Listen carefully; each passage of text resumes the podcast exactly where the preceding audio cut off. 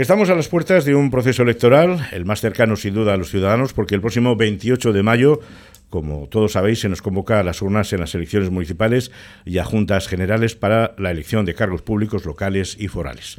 Portugalete cuenta con 44.800 habitantes, habitante arriba, habitante abajo, y debe elegir a 21 concejales de los que saldrá la máxima figura del municipio, que es el alcalde. Desde mayo del 2008, el alcalde de la, es alcalde de la villa, Miquel Torres, del Partido Socialista de Euskadi, Euskadi Cosquerra. Miquel, Egunon. Egunon, buenos días. Bueno, reelegido en el 2011, en el 2015, en el 2019, actualmente secretario del Partido Socialista de Euskadi en Vizcaya. Eh, ¿Qué ha pasado ahí? Los ciudadanos han elegido, han elegido Miquel Torres. Bueno, yo siempre digo que los vecinos son soberanos, ¿no? Para elegir a los 21 concejales y esos 21 concejales luego eligen indudablemente al alcalde, pero bueno, efectivamente son los vecinos y vecinas las que las que eligen a quien quiere que de alguna forma sea la cabeza visible de su municipio. Y bueno, yo la verdad es que siempre digo lo mismo, ¿no? Yo es agradecer la confianza que siempre han tenido en mí para, para dirigir nuestra querida villa, Portugalete. Soy un portugalujo que la verdad es que siempre digo llevo a mi ciudad en el, en el corazón y la verdad es que todos los días me levanto con una ilusión terrible para seguir haciendo cosas por Portugalete. Yo creo que eso es un poco lo que intentamos transmitir. Y los vecinos y vecinas tienen que estar tranquilos de, que el ayuntamiento está en buenas manos y yo sobre todo agradecerle la confianza porque la verdad es que no hay nada más bonito para un, mm. vecino de Portugalete que ser alcalde de su ciudad y sobre todo con el apoyo de sus vecinos. Mira, le tengo una pregunta. ¿Cómo hacemos hoy? Me refiero a separar la figura del candidato a la figura del alcalde, porque te vamos a preguntar hoy por diversos asuntos municipales y como siempre hacemos cada, cada mes, una vez al mes aproximadamente, eh, y además acudes gentilmente a estos estudios para que te preguntemos cosas. Bueno, eh, algún oyente puede pensar que este repaso que vamos a hacer hoy es un poco repaso de campaña, pero nunca más lejos de nuestra, de nuestra propuesta. Eh, me gustaría saber en principio cómo te autoevalúas, eh, cómo, cómo describirías el trabajo durante todo este tiempo, estos últimos cuatro años, por ejemplo. Bueno, han cuatro años yo creo que diferentes a los que hemos vivido siempre en el ayuntamiento, porque ten en cuenta que hemos pasado algo que nunca habíamos vivido, como ha sido una pandemia, que trajo consigo una crisis sanitaria muy potente y una crisis económica también, y luego con los efectos también de la guerra ucrania, una segunda crisis económica, ¿no? Y por tanto yo definiría el trabajo que hemos realizado estos cuatro años como un trabajo de verdad espectacular, porque desde el primer día no nos encerramos ningún día en casa, nosotros teníamos que bajar todos los días al ayuntamiento y, y dar la cara y sobre todo atender a nuestros vecinos que estaban en casa. Yo me acuerdo que de un día para otro tuvimos que cerrar todos los centros sociales donde atendíamos a 2.700 personas mayores y dábamos de comer a 130 personas que no, no tenían capacidad y luego iban a estar solas en casa. Pues prácticamente en ocho horas tuvimos que montar todo el sistema para intentar llevarles la, la comida a casa y atenderles personalmente a todos y cada uno. Y eso fue un sacrificio que lo hacíamos además sabiendo que lo teníamos que hacer y que solamente tenían, no, dependían de nosotros. ¿eh? Y la verdad es que han sido cuatro años muy intensos, yo creo también muy bonitos porque a pesar de las dificultades de la pandemia luego pudimos vivir el 700 aniversario que yo creo que fue un poco la recompensa, ese sufrimiento que lo vivimos tan intensamente. Y bueno, y en esos cuatro años pues hemos seguido desarrollando todos los proyectos que teníamos en mente y bueno, la verdad es que eh, terminamos la legislatura agotados, pero contentos. La es que ha habido mucho descanso. El año pasado, como bien dices, eh, el 700 ha dado mucho, mucho. Eh, pero te he de decir muchas veces que buscas de Portugalete una ciudad moderna. Eh, habitable y, leo textualmente, sostenible medioambientalmente, que, es muy necesario todo esto. ¿En qué consiste esta idea? Bueno, yo siempre lo, lo, vengo diciendo desde hace años, un poco la línea de actuaciones. De una ciudad no se hace a corto plazo, se hace a medio y largo plazo, ¿no? Y por lo tanto tienes que tener una línea de actuación.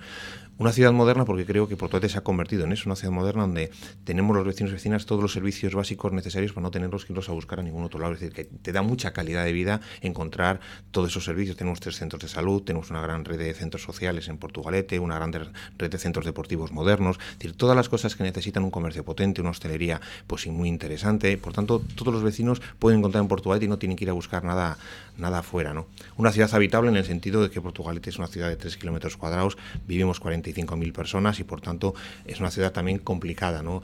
Tenemos que intentar de alguna forma también dar la máxima accesibilidad. Hemos desarrollado un proyecto de, de, accesibilidad con muchos ascensores urbanos que estamos desarrollando porque crecemos del mar hacia el monte ¿no? y eso tiene que intentar también acompañarse pues, de la posibilidad de que los vecinos puedan desplazarse de un lugar a otro del municipio sin ningún tipo de, de problema. Y luego también por la posibilidad de, de hacer grandes zonas de extensión habitables, muchas zonas de parques, muchas plazas, y luego también ese gran anillo verde que estamos construyendo en la zona de Rivas y Bayonte, que son casi 100.000 metros Esa es una ciudad habitable.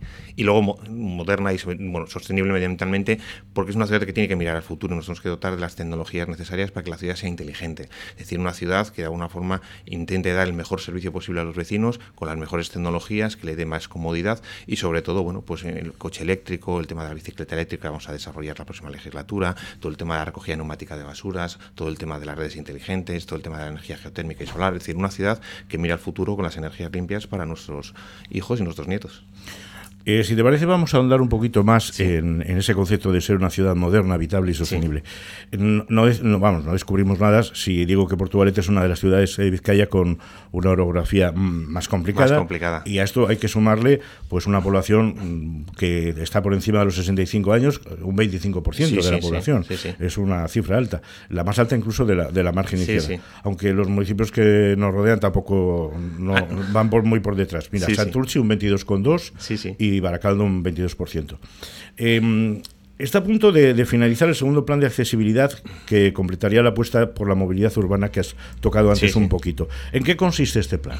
Bueno, el segundo plan de accesibilidad eh, eh, estaba contemplado por varios accesos mecánicos, ¿no? que uno de ellos hicimos, los que hemos desarrollado esta legislatura, ¿no? que es el ascensor entre Hernán Cortés y Francisco Pizarro, que ya se construyó al principio de la legislatura, luego los ascensores del grupo Miramar, que dan una posibilidad de que los vecinos puedan acceder hasta la avenida Repélega prácticamente, enlazando con el ascensor que ya tenemos en, en la zona de la Atalaya, luego también ahora estamos desarrollando los, los ascensores urbanos que suben a la plaza Urdibay, que terminarán ya para, para, este, para este verano. Y luego también, bueno, pues estamos ahora, hemos firmado ya hace un mes y medio con Renfe y el próximo año se empieza a construir los ascensores que van a salvar la mayor brecha urbana que hay en Portugalete, que es la de, desde el Muelle Viejo hasta Sotera de la Mier, son 30 metros de altura, que van a suponer la posibilidad de que una persona desde el Paseo de la Canilla pueda acceder, una vez que suba los ascensores hasta Sotera de la Mier, enlace los de Miramar y la Atalaya hasta Repélega, ¿no? Y eso es, pues, un poco la, la gran accesibilidad y el gran proyecto que de alguna forma pues ya va a ser una realidad y va a permitir pues salvar todo ese acantilado en el que en el que está desarrollado Portugalete. Y luego también, bueno, pues hemos terminado la urbanización de la calle Palangreros con las rampas mecánicas que ya están funcionando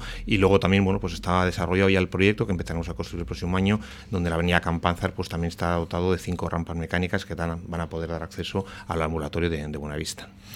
Hombre, has mencionado eh, este, este ascensor entre, entre la canilla y, que une el muelle viejo con Sotera de la Mier. Ha habido también una tarea previa, ¿no? El acuerdo con Renfe, ha habido. Han sido muchos viajes, muchos viajes a Madrid y, mm. tú conoces eso que, prácticamente cuando tienes que trabajar con Renfe, con Adif y con el Ministerio, te, te tocan viajar mucho a Madrid con muchos proyectos, con tus ingenieros, los arquitectos, tocar muchas puertas y por fin, bueno, firmamos ya el otro día ya lo que es el, proyecto, eh, lo que es la ejecución del proyecto. Son dos años y medio donde los arquitectos e ingenieros, porque no es fácil trabajar ahí en construir dos ascensores, tienes que salvar las vías del tren, tienes que trabajar sobre todo para que pueda ser usado por Renfe, pero por los vecinos también. Y bueno, la verdad es un proyecto de ingeniería maravilloso, precioso, que va a tener un gran mirador arriba del ascensor, que va a ser como un gran mirador de Portugalete, y por tanto la firma del convenio es un proyecto de alrededor de dos millones y medio de euros que vamos a financiar a partes iguales entre el Ayuntamiento de Portugalete y Renfe. Y bueno, pues eh, yo agradecer a todos los arquitectos e ingenieros del Ayuntamiento que han estado trabajando en él y que bueno, pues me han acompañado muchas veces a intentar presentar el proyecto y como digo yo, pues somos muy insistentes, yo toco muchas puertas y la verdad es que Portugalete se merece un proyecto como ese. Pues qué bien, porque esa es una zona, er, e, era una zona, esas escaleras interminables 130 para subir y bajar, qué barbaridad. Sí. y es una cosa que el metro es, eh, es algo muy rápido, que la gente valora mucho, pero el tren la gente le gusta mucho ir en tren porque es muy puntual, mm. va exterior todo, va siempre sentado y luego es un paseo maravilloso el que tenemos desde la margen izquierda en tren, contemplando toda la ría del Nervión, las antiguas fábricas y ahora ya no existen, pero es un paseo muy bonito el ir en tren y bueno, te deja más en el centro de luego Sin duda. Bueno, nos vamos a Bayonti, Bayonti Rivas. Sí, sí. Has definido ese, ese parque, esa zona, como el pulmón de, Portugalete. Pero déjame decir que ahí, esos casi 100.000 metros cuadrados que están situados detrás de Eroski, para que nos entendamos, es eh, fruto de, de, un, troque, de un intercambio de una duda que tenía Eroski con el ayuntamiento, bueno, el grupo Mondragón con el ayuntamiento, y que a partir de ese momento, mm, bueno, pues se convierte en una zona muy especial. Poco a poco se han ido instalando ahí pues una serie de, de, cosas. Hay previsiones, se han instalado, por ejemplo, los, los escolares han instalado árboles ahí en la zona. Me llama mucho la atención que se calcula que el 25% del CO2 de, los vehículos van a ser absorbidos por, por, el parque. Bueno, eh, es un parque multideportivo, se ha instalado una pista de Pump que es una pista increíble que hace que mucha gente pueda practicar con pues eh, estos saltos que hacen de de bicicletas efectivamente bueno, no auténtico pulmón. Sí, la verdad es que yo creo que lo ha descubierto la gente sobre todo a raíz de la pandemia, porque cuando no podía salir del municipio, pues mucha gente empezó a pasear por lugares que nunca, nunca había desarrollado. Una parte era esta zona, ¿no?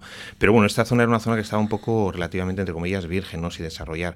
Entonces, durante estos cuatro años hemos movido toneladas de tierra ahí, llevándonos la tierra mala, entre comillas, y, ahí rellándola de tierra vegetal. Eh, hay plantados actualmente, hemos plantado durante este último año más de 1.100 árboles, porque es el bosque de absorción que hemos desarrollado, más con un proyecto muy bonito con la Diputación Foral de Vizcaya y el Gobierno Vasco, donde esos 1.100 árboles van a ser el bosque de absorción que va a suponer absorber prácticamente el 25% del CO2 que se genera en Portugalete y devolverlo a la atmósfera como, como oxígeno. Además, lo han sido plantados por los escolares, han sido plantados por diversas también personas en el entorno que se mueven en el entorno del medio ambiente en Portugalete. El que vaya ahora por ahí, estamos desarrollando zonas de paseo y bueno, va a ser un parque multideportivo en el sentido de que va a ser para el paseo, para el ocio, para el disfrute, pero también luego para hacer deporte al aire libre, que es algo que la gente disfruta mucho y cada vez demanda más. Hemos hecho una pista de punt track para los chavales con las bicicletas que está llena todos los días y eso ha sido un gran acierto porque nos lo pidieron los jóvenes de Portugalete. Se va a desarrollar también una pista de skate, pero luego también va a haber una zona multideportiva como el Parque de Aneranch, con pistas de baloncesto, con pistas de futbito. Queremos mm, cerrarlo con un anillo para hacer eh, atletismo también, para que la gente pueda hacer atletismo en, un anillo cerrado. No va a ser un estadio de atletismo, pero sí con unas pistas de atletismo que cierre esas instalaciones deportivas, con sus bancos, con sus fuentes, con parques infantiles, con tirolinas y por tanto esa parte de, junto al campo de fútbol de Rivas, pues esos 100.000 metros cuadrados va a ser el gran pulmón verde de Portugalete. Antes igual era el parque de la Florida, hmm. pero ahora se va a convertir este porque prácticamente le triplica en metros cuadrados y bueno, la verdad es que es una zona con unas vistas maravillosas a todos los montes de, de la Arboleda y una zona pues que efectivamente pues estaba antiguamente llena de ruinas industriales, que era un vertedero, fue un gran vertedero y lo hemos recuperado durante estos cuatro años para el disfrute de los vecinos. Que, que nos iba a decir que vamos a tener una salida así en Portugalete con tan poco espacio que tenemos. Efectivamente, por eso digo que ha sido una zona que se ha descubierto, lo ha descubierto la gente en Porto partir de la pandemia porque no, no la había descubierto porque estaba tapada por las malezas, los matorrales, era un poco escombrera y bueno, pues ahí recuperamos esa zona y, muchas toneladas de tierra, miles de toneladas que hemos movido y hemos regenerado con tierra vegetal y nuevos árboles.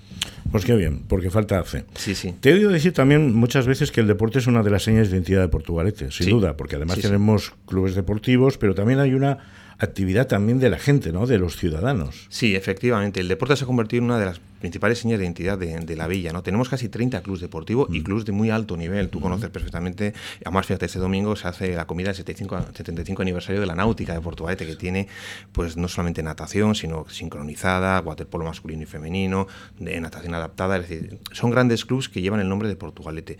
Y eso ha contribuido también que las instalaciones deportivas que tengamos se han renovado y son de las más modernas que existen en Vizcaya. Por ejemplo, el Polideportivo de Pandoaisía fue el último gran polideportivo que se ha hecho en Vizcaya y en Euskadi, no se ha hecho otro igual.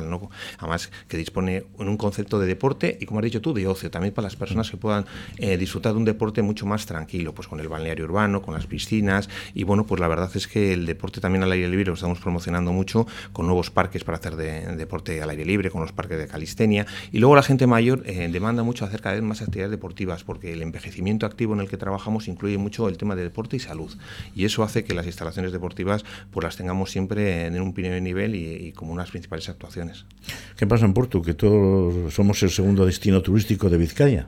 Bueno, ¿quién no lo iba a decir, verdad? ¿Quién no lo iba a decir? Pues la verdad es que se ha convertido en el segundo destino turístico de Vizcaya después de, de, Bilbao, ¿no? Y eso, bueno, pues está claro que hay dos cosas muy importantes, que es la declaración de Porte, el puente colgante como patrimonio de humanidad. 100.000 personas prácticamente lo visitaron el año pasado, subieron a su pasarela. Y bueno, la verdad es que el año pasado más de 200.000 turistas se acercaron a Portugalete. Los podemos ver a diario por todo el paseo de la Canilla y ahora viendo yo a cinco peregrinos que pasaban por Carlos VII para arriba, porque también somos eh, parte del Camino de Santiago en su ruta de la costa. Es decir, Portugalete tiene dos patrimonios de humanidad y hay que decirlo claramente, porque eso no hay en cualquier lado. Y por tanto, cada vez son más. Y este fin de semana me comentaban que al ser puente del 1 de mayo y es fiesta también en la Comunidad de Madrid, en la Comunidad Valenciana, la Oficina de Turismo estaba haciendo cientos y cientos de llamadas diarias de gente que viene a esas comunidades a pasar aquí el fin de semana. Pues anda, que no presumimos nosotros de, Bastante, además. de, de, pueblo y de patrimonio de la humanidad y de lo que haga y, se van, y además se van a encontrar con muchas actividades este fin de semana. Pues perfecto. bueno, y el fin de semana, que está repleto de, actividades culturales de un género, de otro, ¿qué pasa en Porto? El tejido social, y tenemos mm, a veces más actividades culturales que una, una gran ciudad. Y me parece maravilloso. A mí me parece que es lo más bonito que hay en Portugalete, la, la movimiento que hay de actividad cultural, social, deportiva, vecinal y sobre todo la cultura, cómo la vivimos y además que hay muchas entidades culturales que quieren hacer cosas y que además las quieren hacer para, ver, para que las vean todos los vecinos de Portugalete. Pues fíjate, tenemos este fin de semana desde el Portugalete Dancha, donde van a bailar todos los clubs de, dancha de, Portugalete, tenemos las jornadas de música sacra de los amigos de la Basílica en la Basílica, tenemos también la fiesta de los 80 hoy aquí esta, esta tarde, esta tarde noche en la Plaza San Roque. Esperemos que el domingo, el sábado a la noche podamos hacer ese espectáculo maravilloso que recomiendo de los drones, que van a ser 12 minutos con más de 120 drones volando, haciendo figuras por la noche, a ver si nos permite el tiempo hacerlo y no tenemos que volverlo a suspender. Y por tanto, bueno, en Portugalete todos los fines de semana hay actividad cultural y además actividad cultural y festiva. Y eso viene bien porque mucha gente la hacemos salir a la calle y eso redunda también en el comercio y la hostelería, que es muy importante. Bueno, yo te veo con ganas. Muchísimo y con mucha ilusión. Con ganas de pueblo, con ganas de, no sé, de, gestionar todo este follón que, exige todas estas actividades, todas estas claves que hemos repasado. Eh, y además, eh, un hombre joven que, tiene responsabilidades también en su partido, el Partido Socialista de Euskadi.